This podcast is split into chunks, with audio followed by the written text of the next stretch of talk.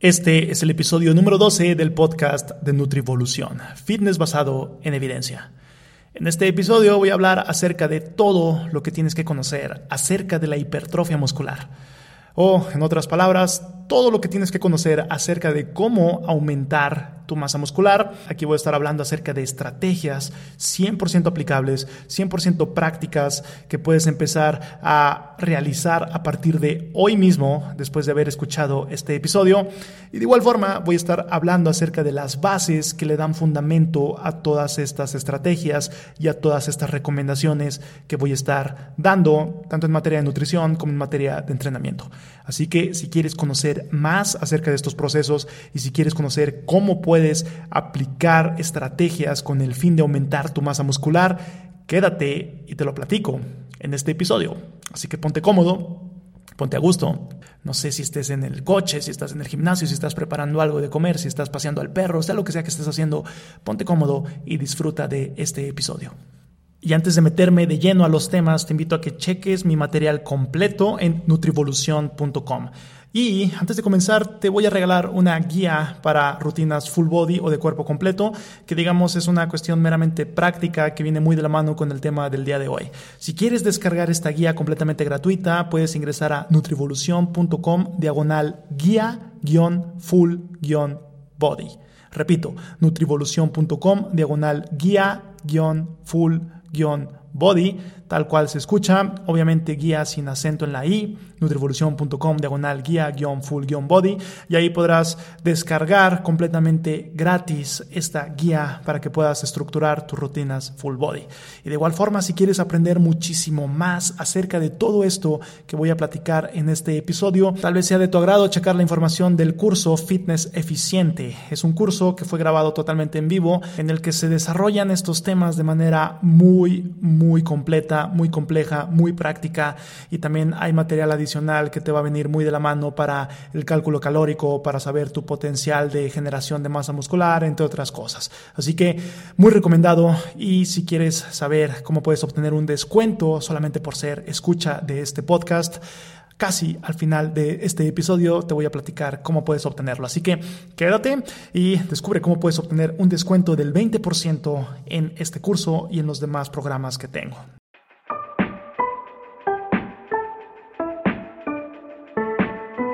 Bienvenido una vez más a este podcast de Nutrivolución, el lugar en donde buscamos las estrategias para optimizar nuestra biología como seres humanos y mejorar nuestra productividad, nuestra salud, nuestra calidad de vida y básicamente sentirnos mucho mejor con nosotros mismos. En este episodio voy a estar platicando acerca de todas estas pautas para el incremento de masa muscular y todo lo que tienes que tomar en cuenta en cuestión 100% práctica y aplicable. Y aquí voy a comenzar mencionando rápidamente tres beneficios que podemos tener de aumentar nuestra masa muscular. El primero de ellos es la cuestión estética y esto ya está bien sabido. Muchas de las personas que se meten en un gimnasio es con el fin de mejorar su composición corporal, de mejorar su apariencia física, de tener más masa muscular, menos cantidad de grasa corporal y por ende verse mucho mejor. Entonces, este aspecto de la estética no es necesario vendérselos, ya es bien sabido que es buena idea para fines de vernos mejor, hacer este tipo de actividad física y mejorar nuestra musculatura. Esa es la primera. Sin embargo, no es la única. También tenemos un aspecto de mejoría en cuestión salud y en cuestión de rendimiento físico. Y rendimiento me refiero no solamente a cuestión deportiva, que por supuesto que muchos deportes se pueden ver beneficiados de tener cierta musculatura desarrollada, eh, sino también en el rendimiento del día a día. Si nosotros somos más eficientes, podemos tener un mayor rendimiento. ¿Y cómo podemos ser más eficientes? Pues con nuestro mismo peso o tal vez incluso menos, más fuerza. Dígase, si tú pesas 70 kilos y mantienes esos mismos 70 kilos, pero tienes más fuerza, entonces vas a ser más eficiente porque tu mismo peso lo vas a acarrear con mucho mayor eficiencia. O si incluso disminuyes ese peso, bajas a 65, solamente por poner un número, pero bajas a 65 y aumentas tu fuerza, entonces vas a ser aún más eficiente. Solamente estoy poniendo números eh, por poner números. Aquí sí, pues es lógicamente muy variable y depende de cada quien. Y en cuestión de salud, pues lógicamente eh, perfil hormonal, cuestión de un envejecimiento mejor, mejor calidad y sensación de bienestar, eh, metabolismo más activo y otras cosas que se implican fuertemente con más masa muscular. Entonces, tener más musculatura es buena idea y no solamente por el aspecto de la apariencia física. Dicho esto, quiero comenzar este episodio con una anécdota, que es cuando yo comenzaba a entrenar y mis ilusiones tan fuera de la realidad, mis sueños Acá en México decimos guajiros, los sueños que estaban totalmente desproporcionados y despegados de lo que era factible. ¿A qué me refiero? Cuando yo entrenaba, cuando comenzaba en este gimnasio, en estos procesos para aumentar mi masa muscular, yo lo que quería era aumentar a 100 kilos. Yo quería pesar 100 kilos, esa era mi meta, 100 kilos. Se me hacía un número bonito, se me hacía un número que me llamaba la atención, no sé por qué motivo, pero yo quería pesar 100 kilos. Ahora, tal vez para muchos que estén escuchando este episodio digan 100 kilos, pues no es mucho. O 100 kilos, pues a lo mejor y no es una meta muy fuera de la realidad. Pero vamos a poner en contexto las cosas. 100 kilos, en primera, mi estatura no es precisamente muy alto, mido un metro con 77 centímetros sin calzado, entonces no es precisamente muy alto, sobre todo si lo ponemos en contexto para 100 kilos, se empieza a complicar la cosa. Ahora, en segunda, y este es el aspecto que tiene más relevancia, mi estructura ósea, dígase el tamaño de mis huesos, mis diámetros óseos, son pequeños. ¿Cómo puedes, eh, este es paréntesis, ¿cómo puedes darte cuenta de esto? Bueno, es a lo que se le podría conocer como complexión, y está muy asociado con el tamaño de tu muñeca y el tamaño de tu tobillo. Si tu muñeca y tu tobillo son chicos, como es mi caso, entonces tienes una complexión pequeña, tienes un diámetro, tienes unos diámetros óseos pequeños, tienes una masa ósea o una masa esquelética pequeña. ¿Y qué significa esto? Significa que está asociado con no tanta capacidad para almacenar peso corporal y para almacenar o generar masa muscular. Entonces, de entrada estás en una desventaja. Obviamente no es el fin del mundo, se puede tener un físico estético y se puede tener una generación de masa muscular, aún y si tienes una complexión pequeña.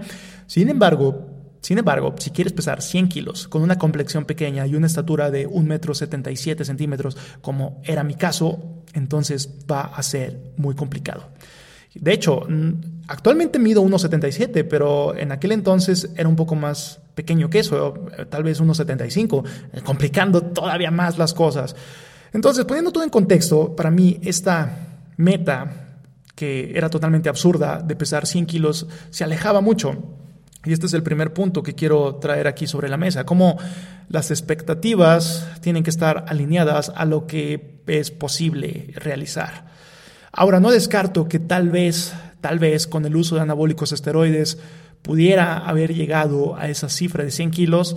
Sin embargo, aquí, pues la calidad de vida, o digas el, riesgo de, presentar alguna eh, patología o el riesgo asociado al uso de estos eh, anabólicos esteroides, sobre todo en dosis muy elevadas, pues choca totalmente con mi eh, filosofía del fitness y por qué lo hago. Entonces, pues realmente es algo que queda descartado. Dicho esto, de forma natural, es algo que es totalmente alejado de lo que es posible para mí. Entonces, repito, aquí nada más el primer punto práctico de esto es la expectativa tiene que estar alineada con lo que puedes realizar. En mi caso, esto no era realizable por los motivos que ya les comenté. Ese es el primer punto a tener en cuenta aquí. Ahora, ¿Qué es la hipertrofia muscular? Se le conoce como hipertrofia muscular al aumento de la sección transversal, de las fibras musculares, aumentar el tamaño de las fibras musculares. Dígase al aumento de la musculatura debido a este aumento de cada fibra muscular y de cada célula muscular. Entonces, esto es la hipertrofia muscular. Cabe destacar que dentro de nuestras fibras musculares tenemos distintas sustancias o distintas partes que la conforman, siendo de las más relevantes las proteínas, en específico proteínas contráctiles como la miocina y la actina entre otras que también se han, se han descubierto. Y de igual forma tenemos elementos no contráctiles, que son más como fluidos. Estamos hablando de agua, estamos hablando de glucógeno, eh, que básicamente están ahí en todo el sarcoplasma. Entonces, esto es importante mencionarlo, ya que se habla de que hay dos tipos de hipertrofia muscular, la hipertrofia miofibrilar o la hipertrofia sarcoplasmática.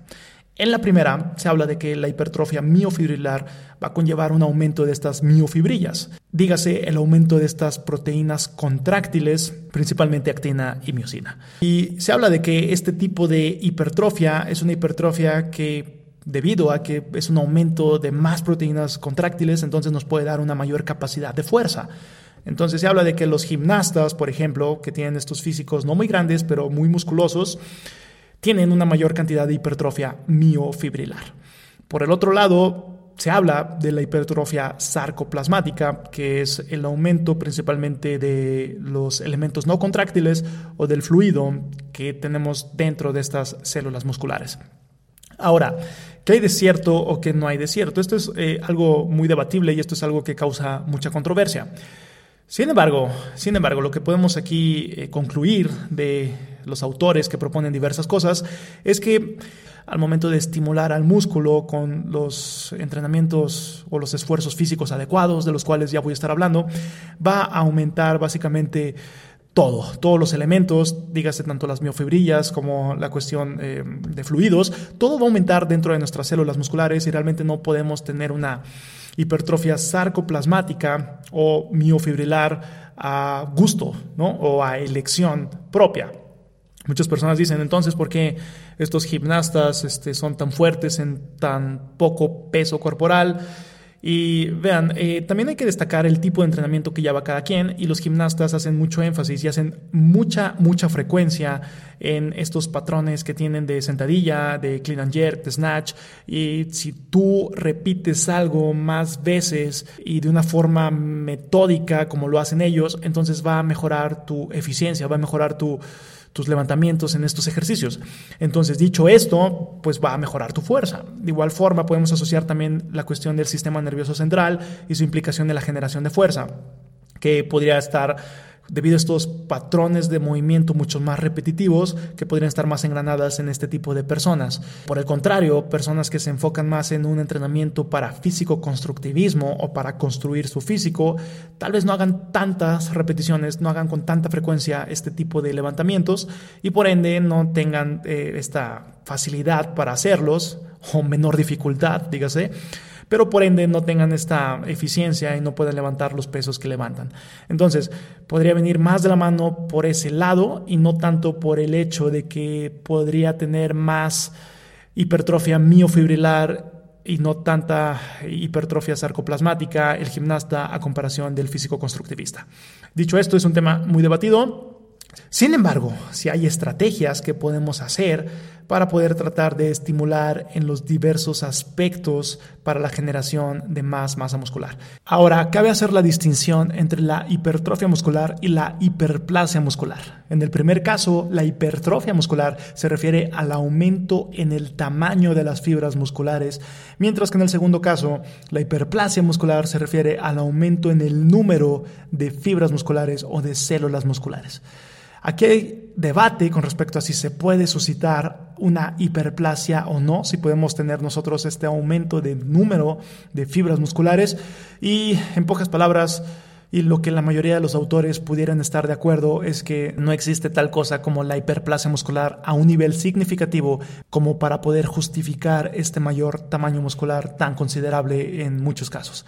En pocas palabras, esta musculatura se debe principalmente a la hipertrofia muscular y la hiperplasia pudiera no tener un papel muy relevante en esto, sobre todo en personas naturales, porque pudiera ser y parece ser que en caso de uso de anabólicos esteroides, el incremento en el número de fibras pudiera ser que sí se lleve a cabo, lo cual también pudiera explicar por qué personas que usaron anabólicos esteroides fuertemente, sobre todo durante bastante tiempo, eventualmente, aún y si ya no están utilizándolas, pudieran haber tenido beneficios a largo plazo y pudieran ya tener un mayor número de fibras musculares y que aún y sin ciclo, aún y sin el uso de estas sustancias, pues ya se les hace más fácil tener esta mayor musculatura. Y otro punto importante a traer sobre la mesa es el tipo de fibras que podemos tener. Principalmente podemos tener dos tipos de fibras musculares, las tipo 1 y las tipo 2. Las tipo 1 también se les puede conocer como lentas o ST de slow twitch o rojas. Pueden tener todos estos sinónimos que básicamente se refiere a las fibras que tienen un mayor poder oxidativo, un menor poder contráctil.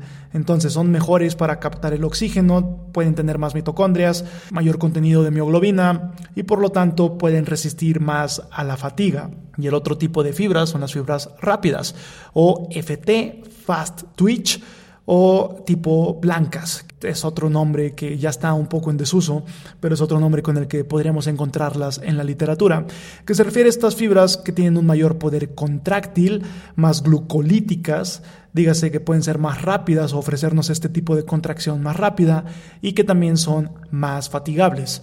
Entonces, el tipo de fibras que tiene una persona es variable. Una persona a otra puede tener distinta proporcionalidad de fibras tipo 1 o de fibras tipo 2. Y de igual forma, en distintas partes de nuestro cuerpo o en distintos grupos musculares podemos tener distinta proporción de fibras. Por ejemplo, en las pantorrillas pudiera ser que muchas personas tengamos fibras tipo 1, que cabe destacar que este tipo de fibras son menos respondedoras a la hipertrofia muscular. No tienen una gran capacidad de aumentar su tamaño. Por lo tanto, en muchas personas, incluido yo, que podemos tener gran cantidad de fibras tipo 1 en nuestras pantorrillas, pues pudiera ser que se nos haga muy difícil aumentar el tamaño de nuestra musculatura en pantorrillas. Entonces, malas noticias, sí pueden ser trabajadas, por supuesto, pero la menor cantidad de fibras tipo 2 en estos músculos, que por lo tanto pudiera representarse en una menor capacidad para hipertrofiar estos músculos, pues puede verse reflejado en pantorrillas pequeñas, como es la maldición de muchos de nosotros. Ahora, también existía esta metodología de entrenamiento o existe con la creencia de que si tú, por ejemplo, tienes más fibras lentas, en, vamos a decir, pectoral, por decir un ejemplo. Se podrían estimular mejor al momento de hacer más repeticiones con menos peso, con el objetivo de estimularlas mejor o de, como son más resistentes a la fatiga, pues tratar de hacer un mayor número de repeticiones para poder fatigarlas eventualmente y que pudieran tener esta capacidad de hipertrofia. Y por el contrario, si tú quisieras estimular más a las fibras tipo 2, pues meter más peso y menos repeticiones con el objetivo de poder ofrecer este beneficio de mayor poder contráctil y poder estimular más a este tipo de fibras. Sin embargo, si bien suena plausible en cuestión teórica, en cuestión práctica eh, al parecer no tiene tanta relevancia. Ahora, de lo que se habla es que cualquier rango de repeticiones que pudiera ir de entre 2 a 40 repeticiones, cualquier, cualquier número dentro de este rango pudiera generar hipertrofia, siempre y cuando sea con un peso que te lleve al fallo volitivo o al casi fallo volitivo. ¿Qué quiere decir esto? Que, por ejemplo, si tú vas a hacer 10 repeticiones, que sea con un peso en el que no puedas hacer más de 12 repeticiones. Entonces harías 10 repeticiones con 2 repeticiones en reserva. ¿Qué quiere decir esto? Que es casi al fallo volitivo. O de igual forma, si tú haces cuatro repeticiones y te quedó una en el tanque, estás haciéndolo casi al fallo volitivo y este, eh, este estímulo eh, al momento de hacerlo a esta intensidad para este número de repeticiones, estás estimulando básicamente tanto las fibras tipo 1 como las fibras tipo 2. El detalle aquí es que las fibras tipo 2 pueden reaccionar mejor para la hipertrofia a comparación de las fibras tipo 1. El detalle aquí está, y esto es importante ah, tenerlo en cuenta, es que sí puede haber beneficios de realizar distintas series con distintos rangos de repeticiones, dígase con distinto peso, sobre todo en cuestión fuerza y resistencia muscular. Está este llamado continuo fuerza-resistencia en el que a mayor peso que tú levantes con menor número de repeticiones, mayor va a ser el énfasis que vas a hacer en fuerza. Si bien puede ser un buen estímulo también para la hipertrofia, aquí se ven beneficios más marcados en el aspecto de fuerza y conforme tú vas aumentando el número de repeticiones, lógicamente eh, disminuyendo el peso, pues vas a tener un mayor estímulo en la resistencia muscular. Entonces, si bien, en pocas palabras, puedes causar una respuesta de hipertrofia en muchos rangos de repeticiones con el debido peso para ese número de repeticiones, si quieres hacer un énfasis en fuerza o en resistencia muscular, sí habría que tener esto en cuenta y ya sea aumentar el peso y disminuir las repeticiones o disminuir el peso y aumentar las repeticiones. Y dicho esto, es muy buena idea tener más fuerza, ya que una persona, mientras más fuerte, generalmente puede tener un mayor poder de generar hipertrofia muscular, un mayor poder de tener más masa muscular. Y es una alta correlación entre la fuerza y la musculatura. No es una regla, no es algo que se pueda tomar como ley, sin embargo, usualmente sí, una persona más fuerte es una persona que puede tener más masa muscular. Y de igual forma, eh, la fuerza y aumentarla puede ser una buena variable para poder seguir teniendo progresos en el mediano y en el largo plazo en el gimnasio. Así que, en pocas palabras, hay que buscar ser más fuertes, ya que esto nos puede llevar a tener una mejor hipertrofia muscular, a tener una mayor cantidad de masa muscular. Y vinculado a esto, una de las estrategias que más me gustan para poder tener esta generación tanto de fuerza como de hipertrofia muscular es la utilización del esquema de piramidal invertido. ¿Qué quiere decir esto? Un piramidal invertido es básicamente comenzar con tus series pesadas, lógicamente después de tu calentamiento debido y después de tus series de aproximación, o sea, las series que te van a servir como calentamiento, ir incrementando de poco a poco el peso antes de llegar a tu primer serie pesada, que esa sería básicamente tu primer serie de trabajo pesada para pocas repeticiones y eventualmente para las series subsecuentes bajar el peso y aumentar el número de repeticiones. ¿Qué es lo que logro con esto? Con esto logro hacer un énfasis en fuerza, se llega fresco a la serie donde vas a ir por fuerza, por más peso y menos repeticiones y eventualmente ir bajando el peso para ir realizando mayor número de repeticiones e ir juntando más volumen total de trabajo. Y vinculado a todo esto, podemos destacar los tres procesos que pueden generar hipertrofia muscular según Brad Schoenfeld, que es una referencia actual para temas de hipertrofia muscular basada en ciencia. Brad Schoenfeld es una persona a la que podemos voltear a ver y él nos dice que hay tres mecanismos para poder tener este incremento de masa muscular. Uno, tensión mecánica. Dos, daño muscular. Tres, estrés metabólico o daño celular. Uno, tensión mecánica. Básicamente se refiere a este sometimiento de los músculos ante ciertas cargas pesadas.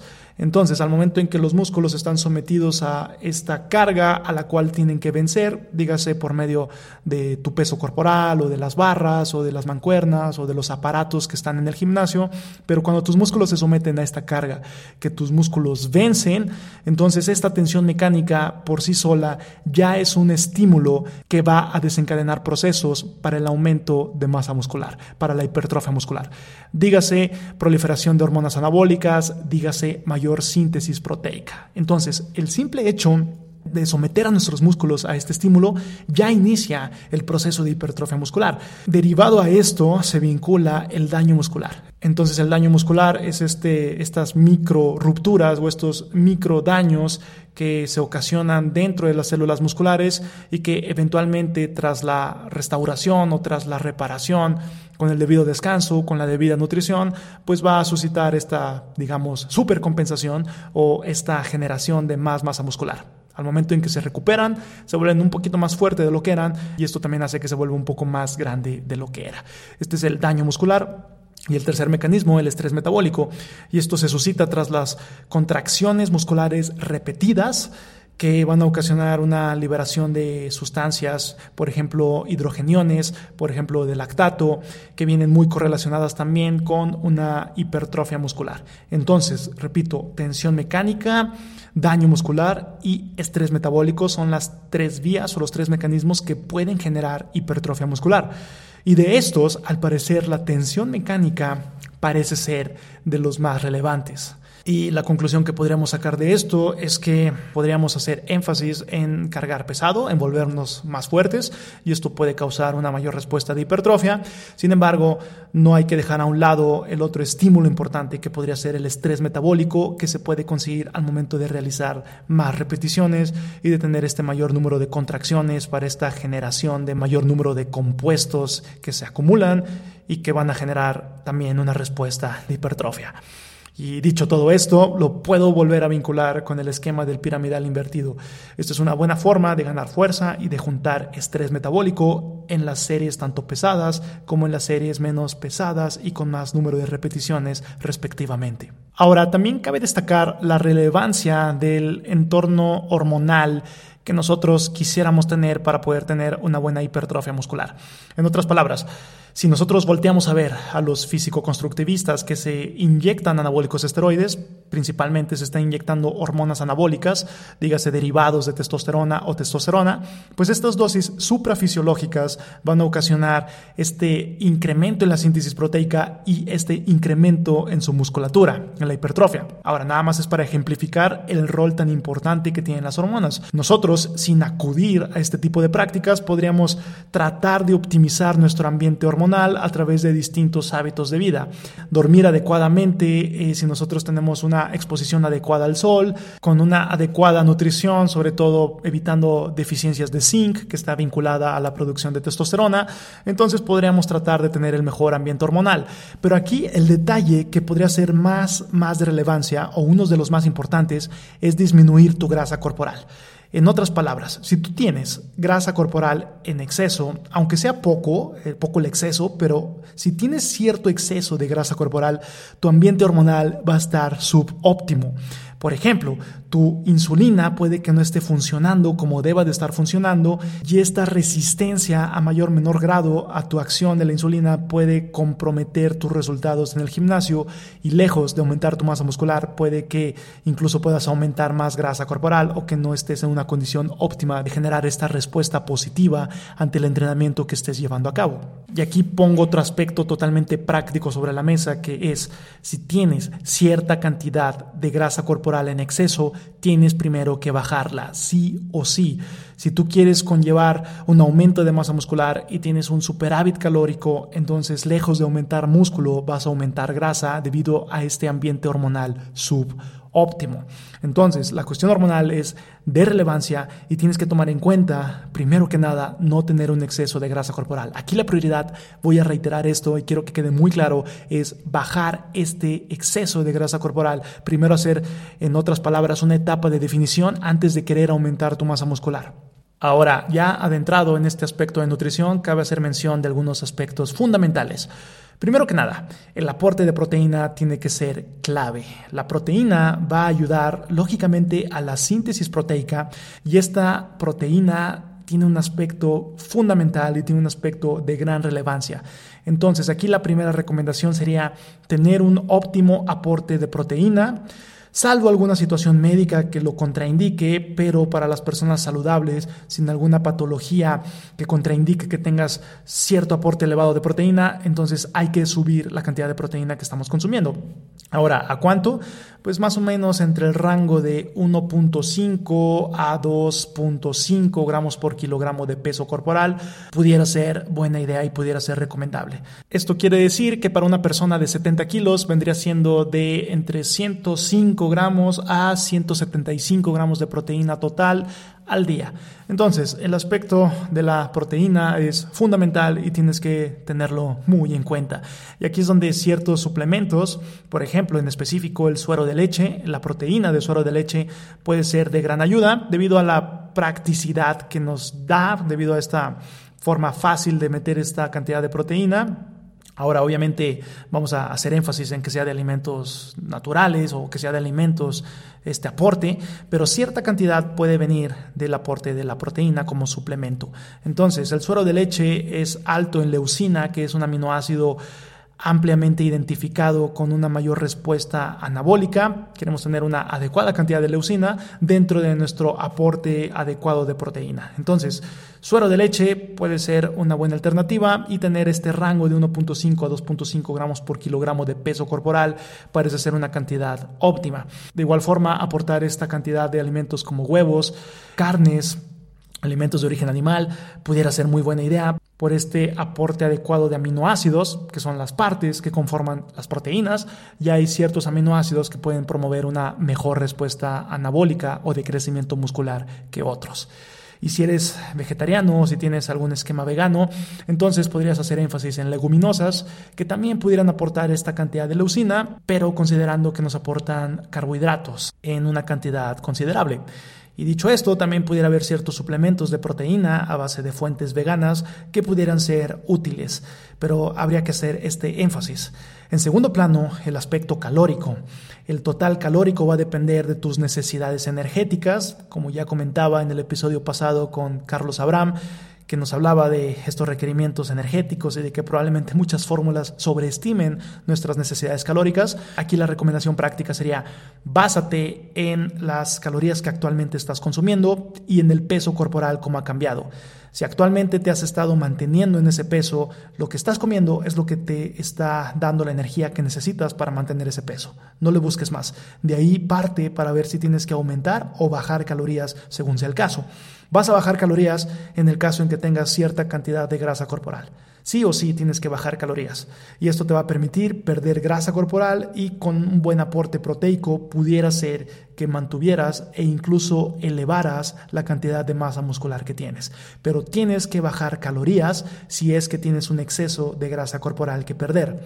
Y por el otro lado, si eres una persona con baja cantidad de peso, con baja cantidad de grasa, con baja cantidad de músculo y que quieres aumentar tu masa muscular, tendrías que conllevar un superávit calórico, que en otras palabras, aumentar el número de calorías que necesitarías estar consumiendo. De esta forma, junto con el estímulo adecuado, que es el entrenamiento con las bases que, que ya te di, así como con la proteína adecuada, que es con los criterios o con los rangos que ya te mencioné también, podrías tener este aumento en tu masa muscular. Entonces, en pocas palabras, uno, proteína, dos, las calorías totales y tres, los carbohidratos van a ser muy variables según tu actividad física y tu tolerancia personal a ellos.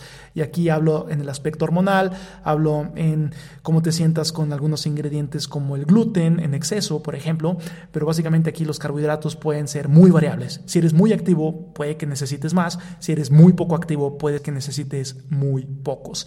Aquí, básate en tu total calórico, Después de partir de la proteína, ver cuánta cantidad de carbohidratos necesitarías. Y de igual forma, las grasas también tienen un papel muy importante. Muchas personas quieren quitar grasa porque piensan que de esta forma van a bajar su grasa corporal.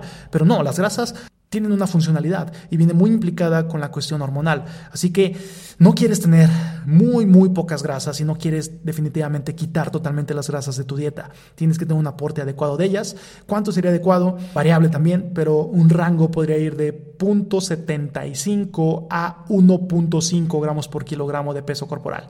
Generalmente un gramo por kilogramo de peso corporal de lípidos sería una buena idea en su aporte. Para una persona de 70 kilos, 70 gramos podría ser buena idea de consumo de lípidos al día. Y resumiendo, 1. La proteína tiene que ser adecuada, de 1.5 a 2.5 gramos por kilogramo de peso corporal. 2. Las calorías, según sea tu objetivo. Si quieres bajar grasa corporal, si necesitas primero que nada bajar grasa corporal, tienes que tener un déficit calórico. Y si eres una persona que tiene poca grasa, poco músculo, poco peso total, entonces aquí sí tendrías que tener un superávit calórico. 3. Los carbohidratos, que de aquí puede venir gran parte de este superávit calórico. Si eres una persona muy necesitarías más carbohidratos, si eres una persona poco activa necesitarías menos carbohidratos. Dentro de los rangos de carbohidratos, ah, realmente la cifra es demasiado variable, puede ir hasta 10 gramos por kilogramo de peso corporal en personas que tengan mucha, mucha cantidad de actividad física, lo cual es bastante raro, pero sí hay quienes pudieran llegar a necesitar esto y puede bajar tanto como 0.25 gramos por kilogramo de peso corporal en esquemas meramente cetogénicos, de ahí en medio. Para fines de aumento de masa corporal, eh, podríamos delimitar el rango a 3 a 7 gramos por kilogramo de peso corporal en casos de metabolismos muy activos o de personas con grandes requerimientos energéticos. Por ahí podría estar el rango, solamente por decir alguna cifra, aunque pudiera ser mucho más variable que eso. Y cuatro, las grasas. De entre 0.75 a 1 gramo por kilogramo de peso corporal pudiera ser un buen rango para evitar cualquier deficiencia y otorgar una cantidad adecuada de lípidos al cuerpo, siempre y cuando teniendo en cuenta las calorías totales del día. Ahora, en cuestión de los suplementos, este es un tema totalmente aparte, pero para mantener esto breve y práctico, podría recomendar tres suplementos. En primer lugar, la creatina Ya he hablado de la creatina en otro de mi material Pueden checar en el canal de YouTube videos donde hablo mucho más a fondo acerca de la creatina, pero la creatina es un compuesto que puede ayudar al anabolismo, que puede ayudar a un mejor desempeño en el gimnasio, lo cual te puede también llevar a una mayor generación de masa muscular. Entonces la creatina para fines muy prácticos, 5 gramos al día puede ser de gran ayuda. Para la mayoría de las personas la creatina no implica ningún riesgo. Sin embargo, pudiera haber patologías, sobre todo en cuestión renal, que pudieran contraindicar la creatina te recomendaría que hablaras con un médico que realmente esté enfocado en cuestiones deportivas, pero la creatina, 5 gramos al día, pudiera ser algo útil. El segundo suplemento que podría ser útil es la beta-alanina, que podría ayudar a tu rendimiento en el gimnasio y podría ayudarte a hacer algunas repeticiones extra, podría aumentar tu fuerza y de igual forma junto con la creatina podría ayudar a la respuesta anabólica. Ya dedicaré otro episodio para suplementos en específico, pero la beta-alanina podría ser también buena opción. Y por último, la cafeína, que podría también tener un efecto estimulante y un efecto de mayor rendimiento y eventualmente de mayor hipertrofia muscular. Eh, en cuestión de la cafeína, la dosis podría estar por ahí de los 3 miligramos por kilogramo de peso corporal, o sea, por ahí de 200 miligramos por una persona de 70 kilos, y esto podría ser por ahí más o menos de 3 tazas de café cargado aproximadamente o una tableta de 200 miligramos de cafeína anhidra. Otra suplementación que podría ser recomendada sería la vitamina D en caso de que principalmente no tengas una buena exposición a la luz solar. Entonces la vitamina D3 de 2.000 a 4.000 unidades internacionales al día podría ser buena idea. Y el magnesio. De igual forma el magnesio cerca de 400 miligramos al día. Puedes buscar un gluconato de magnesio o un citrato de magnesio y esto te puede también echar muchísimo la mano, no solamente en áreas de salud, sino en áreas de recomposición corporal. Y el magnesio lo podríamos obtener de fuentes naturales como semillas, frutos secos y nueces principalmente. Así que vitamina D3, asoléate o suplementate y magnesio consume estos productos o ya sea también suplementate. Y por último, cabe destacar aquí el papel del ejercicio cardiovascular.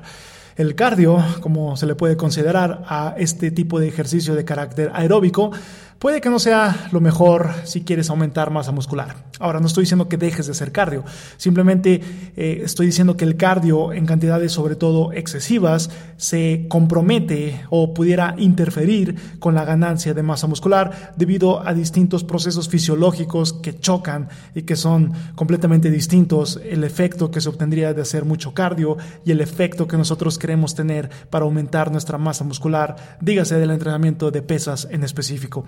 Así que, para fines prácticos, baja un poco el cardio, no significa que dejes de hacerlo, pero si lo mantienes por ahí de dos a tres veces por semana, en unos tiempos bastante limitados a máximo 30 minutos por sesión, esto te pudiera ayudar para poder conllevar una mayor ganancia de masa muscular. Y de preferencia, que estén alejados los entrenamientos de fuerza a los entrenamientos aeróbicos. Esa sería mi recomendación, bajarle un poco al aspecto del cardio y no solamente por el aspecto de la cuestión calórica o energética, sino por el aspecto de procesos fisiológicos que se suscitan como respuesta ante un estímulo u otro. Repito, el estímulo de levantar pesas o el estímulo aeróbico de hacer este tipo de actividad física. Así que a manera de recapitulación y para cerrar este episodio. Número uno, ten en cuenta tus expectativas, ten en cuenta tu estructura ósea, ten en cuenta lo que potencialmente puedes generar y lo que no puedes generar. Este es el primer paso y es fundamental.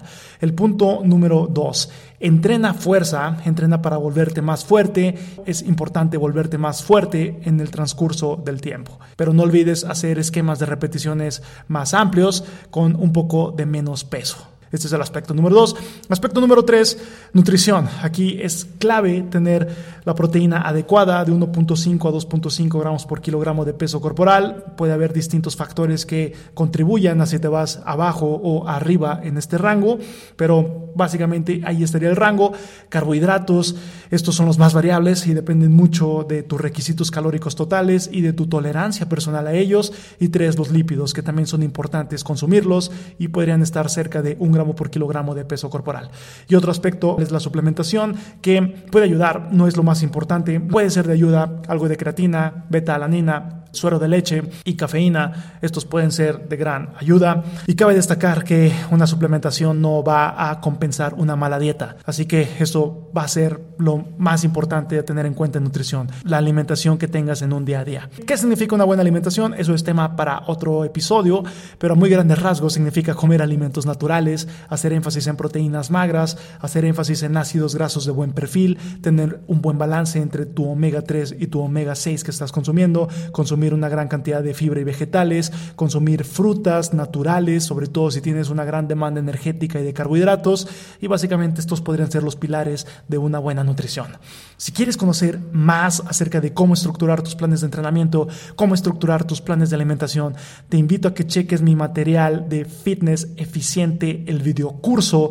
Y como te había comentado al inicio de este episodio, te regalo el 20% de este curso simplemente por ser escucha de este podcast. Lo único que tienes que hacer es ingresar a cursosnutrivolución.com e ir a Fitness Eficiente, el video curso. Una vez ahí, al momento del checkout, simplemente escribe en la casilla del cupón Escucho el podcast y de esta forma se te aplicará un 20% de descuento en automático. Repito, el cupón es Escucho el podcast todo junto y en letras mayúsculas. Escucho el podcast todo junto y en letras mayúsculas. Y así podrás obtener 20% de descuento. Y esto ha sido todo por este episodio. Muchas gracias por haberme sintonizado. Nos escuchamos en el próximo, donde tendré más temas que tienen que ver con fitness, con optimización de nuestra biología como seres humanos y demás cosas de crecimiento en toda índole. Muchas gracias, te estoy hablando pronto. No sin antes recordarte que vayas y levantes esa barra.